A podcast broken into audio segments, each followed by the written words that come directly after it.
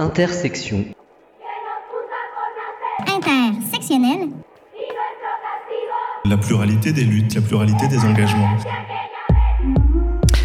bonne année et surtout la santé. Ok, la santé, mais en ce début 2024, on pourrait ajouter et surtout la paix, et surtout la paix sociale, et surtout moins de racistes, et surtout moins de réac, mais on sait que ce sera pas trop le cas et qu'il va falloir être patient avant de voir le niveau de violence reculer dans notre société et dans le monde. 2023 s'est terminé avec la loi immigration, plus de 20 000 morts à Gaza, et Macron qui nous explique que Depardieu rend fier la France. Hmm, not so sure.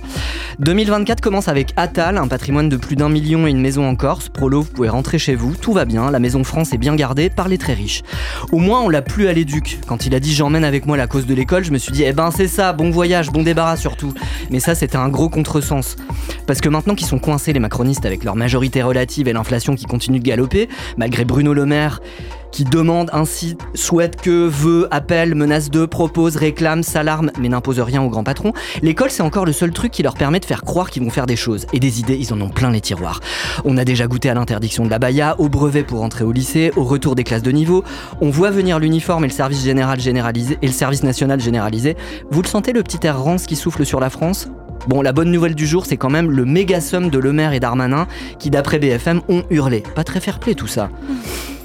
Et on nous dit que ces petits bisbis, ça l'amuse beaucoup, Macron. La Macronie, finalement, c'est comme la famille Delon, un père tyrannique qui dresse les uns contre les autres et des enfants qui se tirent dans les pattes. Forcément, ça donne de la merde. Avec ce froid qui nous engourdit, je me dis que je vais garder un peu de colère pour plus tard quand il fera meilleur et qu'on pourra déferler dans les rues. Alors, comme la députée néo-zélandaise Anna Raiti Maipi Clark, on pourra faire un grand haka collectif et mettre en place la dictature du prolétariat. Bonne année quand même. Kangau ki mokau, kangau ki tamaki. Karu te whenua kamate te marama Kataka ngā whetu i te rangi Ka ara wai kato i te rua au Au, au e ha. Ha, ha,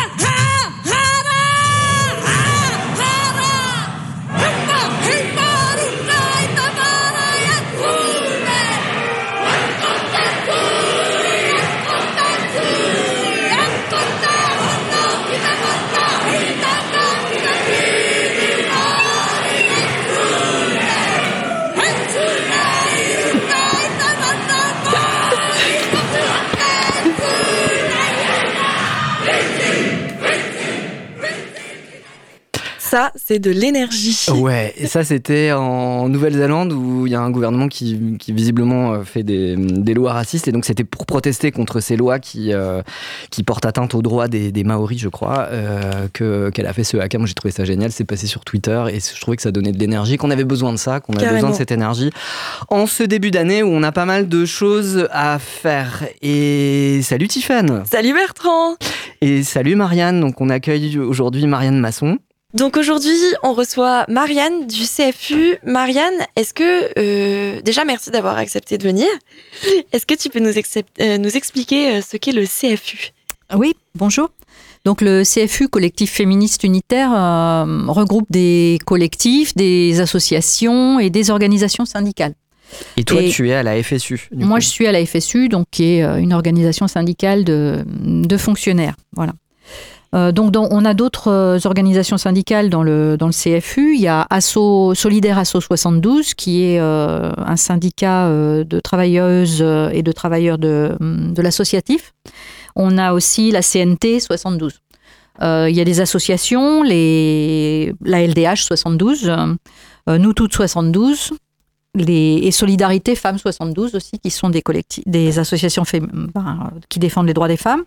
Et puis on a aussi des, collectifs euh, informellement euh, constitués, on va dire, euh, comme Collage féministe Le Mans, mhm. les Rosies Sartoises. Mhm. Ouais, qu'on voit en manif, qui nous apporte un bon soutien. Et il existe depuis combien de temps ce CFU alors le CFU, il existe depuis une dizaine d'années, je dirais. Une dizaine d'années, ok. Avec, bon, il s'est récemment élargi. Voilà, c'est assez fluctuant. Il y a des, des assos qui viennent, euh, d'autres qui s'en vont. Euh. Et donc le, CFU, il met en place des actions féministes, il réfléchit euh, aux questions féministes de l'actualité. Et en ce moment, il y a une question féministe d'actualité et il va se passer quelque chose jeudi. Voilà. Alors jeudi, donc il y a un appel national à, rassemblement. Euh, sous le titre Gardez votre vieux monde, nous en voulons un sans violence sexiste et sexuelle. Donc c'est à l'appel de beaucoup de collectifs féministes et à l'appel de, certains syndicats aussi, comme, comme la FSU.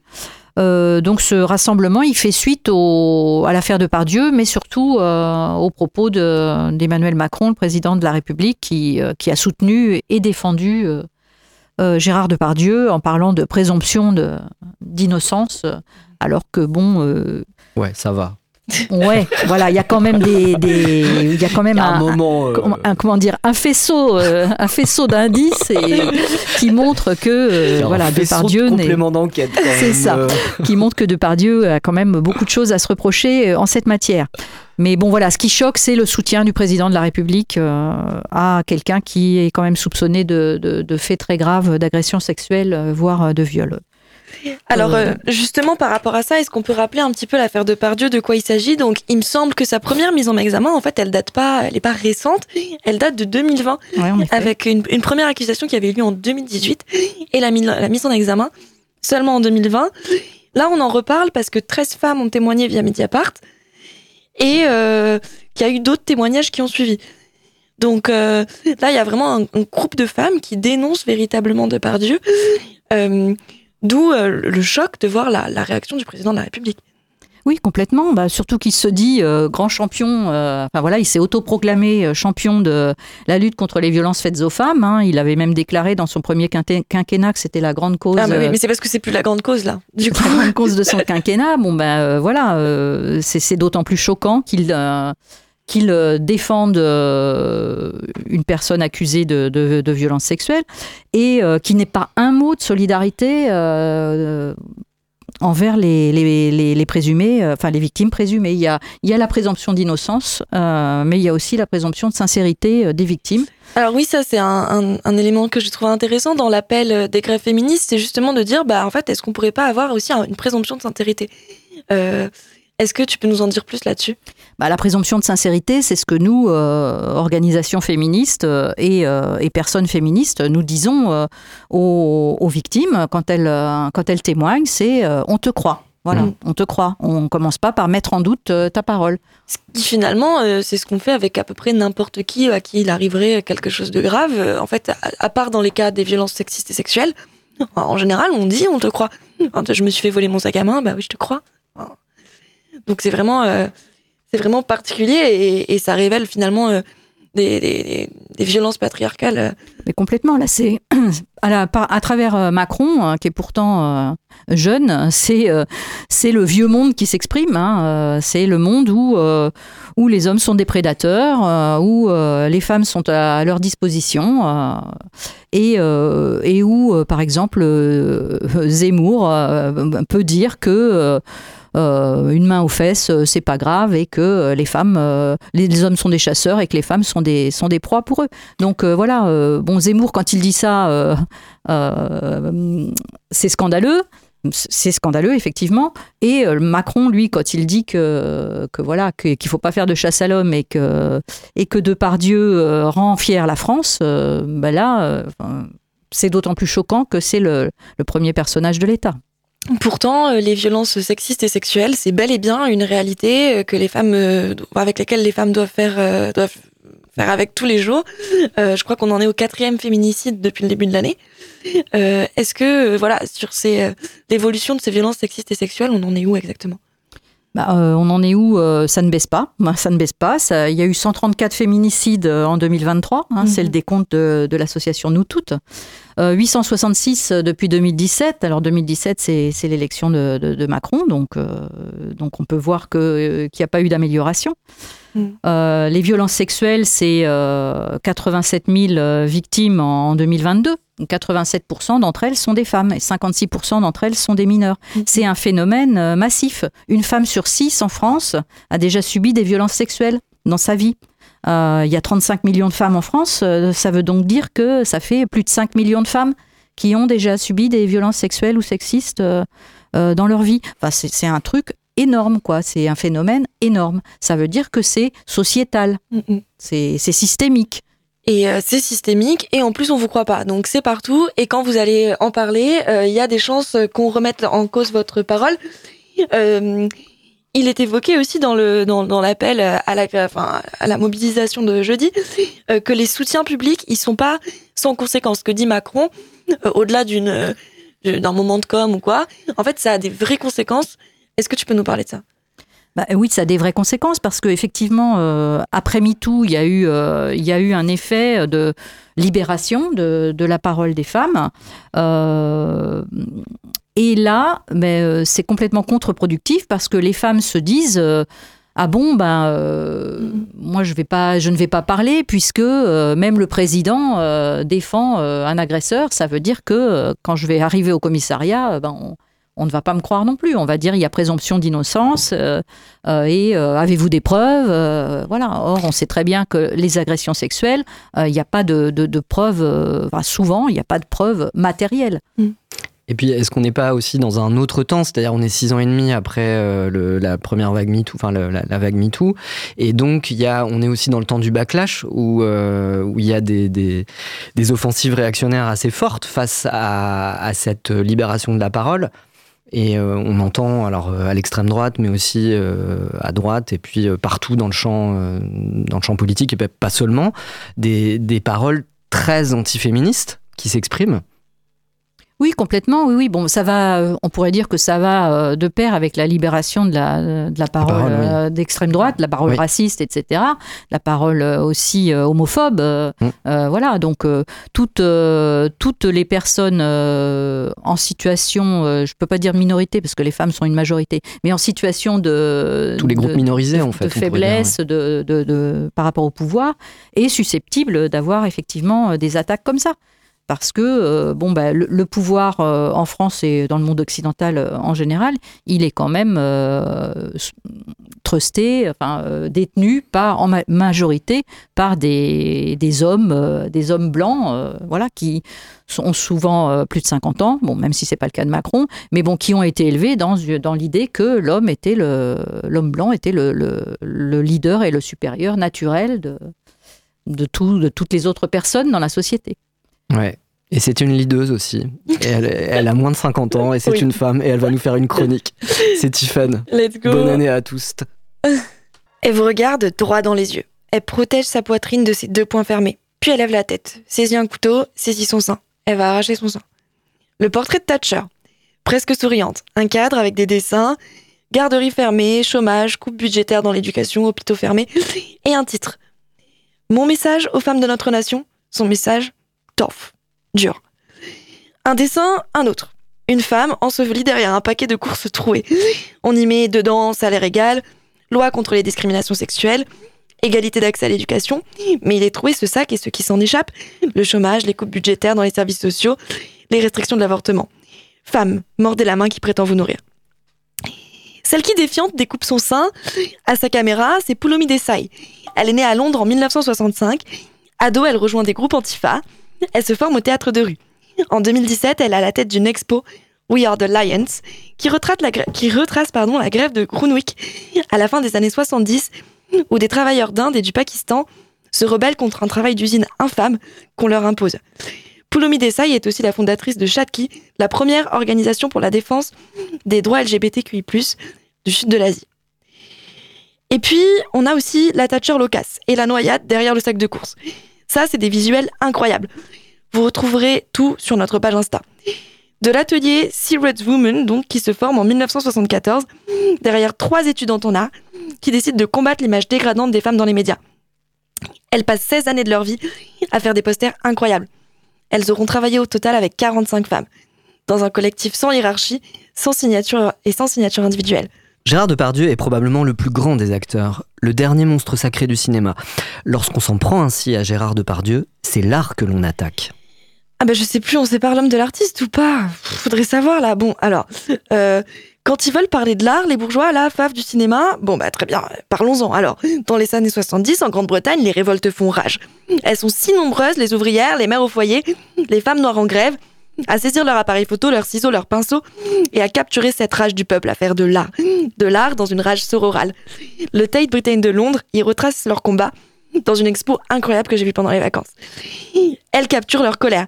Elles y contribuent, elles l'alimentent, elles réinventent tout. Être femme, être artiste, être en lutte. Tout est réfléchi, leurs idées, leur fougue, leur énergie. Tout ça, moi, je l'ai vu et j'ai adoré. Pas parce que je suis ultra reconnaissante qu'elles aient gagné pour moi. Parce que quand on compte déjà notre quatrième féminicide de l'année, quand on attend les gros noms du showbiz gerber leur soutien à un violeur, on n'a pas l'impression d'avoir gagné grand-chose. Et quelque part, peut-être que je suis même en colère contre ces femmes. Bah oui, elles ont médité avant, et maintenant quoi? Elles sont où? Elles font quoi? Bon, l'art est politique. Le leur l'est. Les grognements de l'autre con le sont aussi. Et on fait quoi maintenant pour le faire taire? C'est là, en fait, que j'ai trouvé mon épiphanie des vacances. Eh ben, on s'énerve. On reprend les outils qu'elles ont utilisés avant nous, on reprend leurs idées, leurs images, leurs mots, leur énergie et on l'adapte. On se déchaîne et on devient les lions de notre temps. Alors, ils peuvent euh, faire une contre-contre-tribune. ils peuvent... Euh, mais ils vont surtout devoir faire face à nos idées, à notre fougue, à notre énergie. Et ça, c'est incroyable. Alors, c'est des problèmes techniques. Alors, euh, bon, moi, même s'ils se soutiennent, eux, euh, dans leur château de cristal et qui font passer leurs lois infâmes, moi, je continuerai de lutter pour nos sœurs réfugiées, pour celles expropriées, pour celles expropriées aussi parce qu'on construit des piscines au JO, pour celles qui survivront pas à l'année 2024, que le patriarcat achèvera dans l'indifférence de l'État. Nous sommes en colère et nous n'avons plus peur.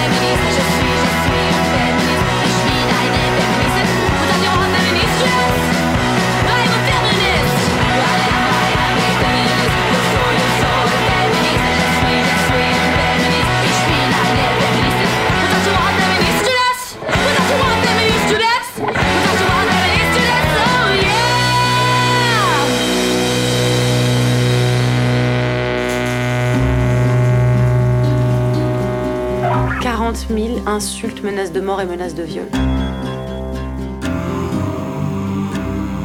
Ils ont agi comme des loups dans une meute. Une menace de nous tuer, puis vous pouvez pas nous protéger.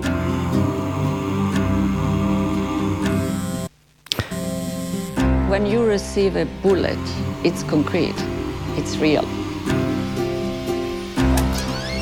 Et là, si j'avais pu prédire ça.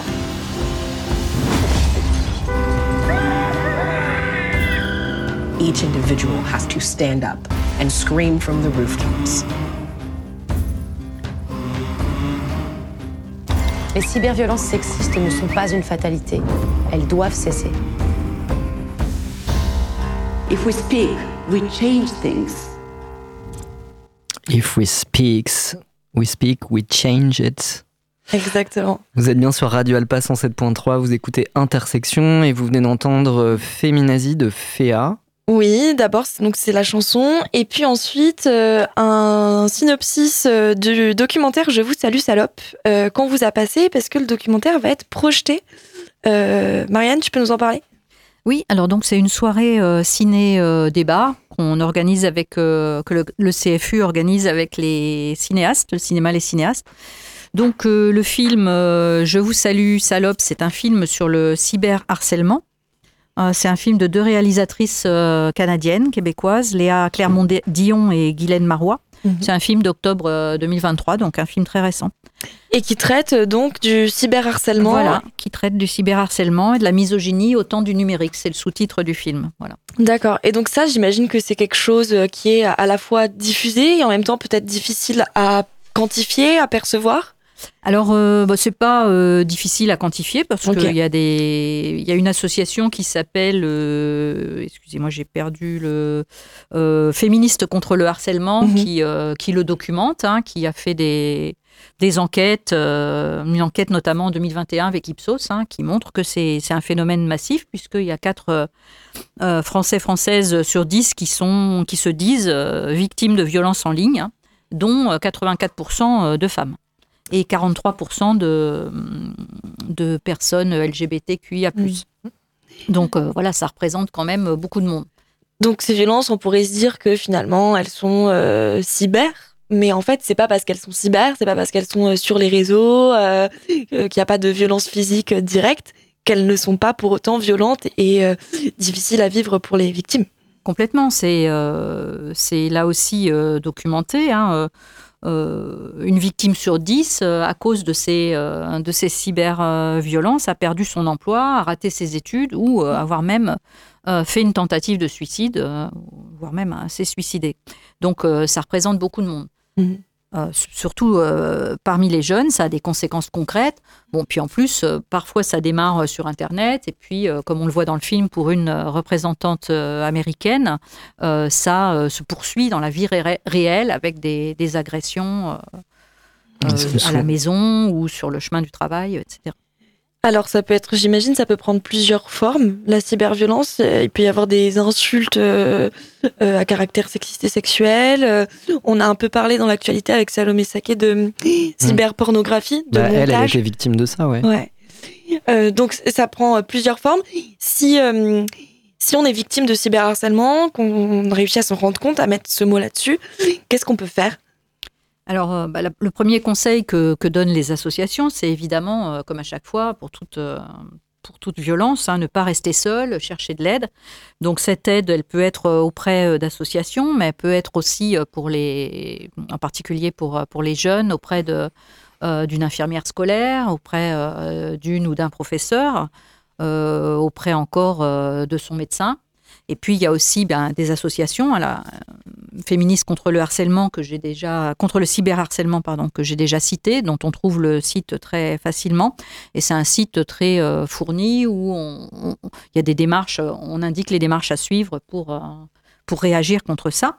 Voilà, euh, localement en Sarthe, au Mans, nous avons le CIDFF, donc le mmh. Centre d'information sur les droits des femmes et des familles, euh, qui ont des juristes et voilà des, des, des gens qui, qui, viennent en aide aussi euh, et puis, bon, il y a tout un tas de, plateformes, de, le, 30, le 3018, le 119, le 3919, le 3020, enfin voilà, qui peuvent euh, aussi orienter les personnes. Oui, parce que tu, tu dis euh, juriste, il faut, rappeler que c'est un, un, délit, euh, le cyberharcèlement. Ah, la, la, menace de viol, c'est un délit aussi. Hein, parce que, Complètement, oui. Voilà. Pourtant, euh, une victime sur cinq seulement euh, porte plainte. Et euh, parmi les, celles qui veulent porter plainte, il y, a que 67, il y en a 67% euh, qui se sont vus refuser euh, le dépôt de plainte au motif qu'il euh, n'y a pas assez de preuves ou que ce n'est pas assez caractérisé.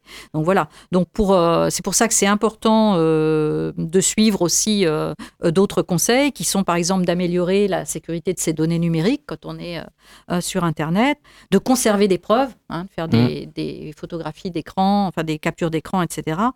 Peut-être aussi, notamment pour, moi je pense aux lycéens, aux lycéennes, enfin aux jeunes, d'être vigilants parce que sur les réseaux sociaux, sur YouTube, etc., il y a quand même plein de réseaux masculinistes qui euh, diffusent une culture euh, antiféministe, antisexiste qui mm. va participer au cyberharcèlement. Complètement. Oui, parce que bon, en fait, euh, ces violences sexuelles, elles ont deux faces. Elles ont les, violences elles-mêmes qui s'exercent sur les femmes qui, qui sont sur, sur, sur les réseaux sociaux, sur Internet.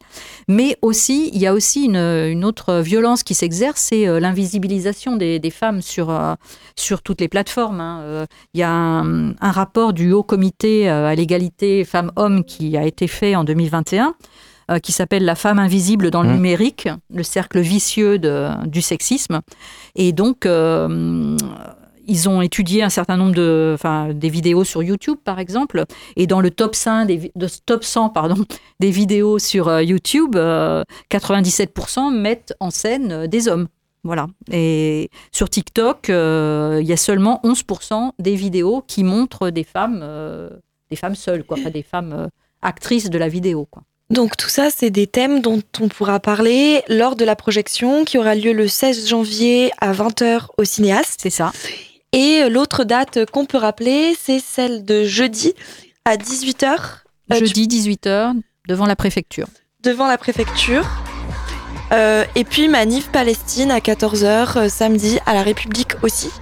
Ouais, il y a d'autres dates, mais c'est plus tard, on pourra les donner la semaine prochaine. Il y a le 1er février, il y a, y a d'autres réunions. Le 18 janvier, de réunion et du CNAT. Ouais.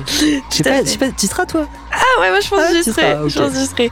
Bah merci beaucoup Marianne. Je vous en prie. Merci à Merci Marianne. Et puis bah bonne année quand même. Bonne année. À nouveau. Bonne année de lutte. Ouais.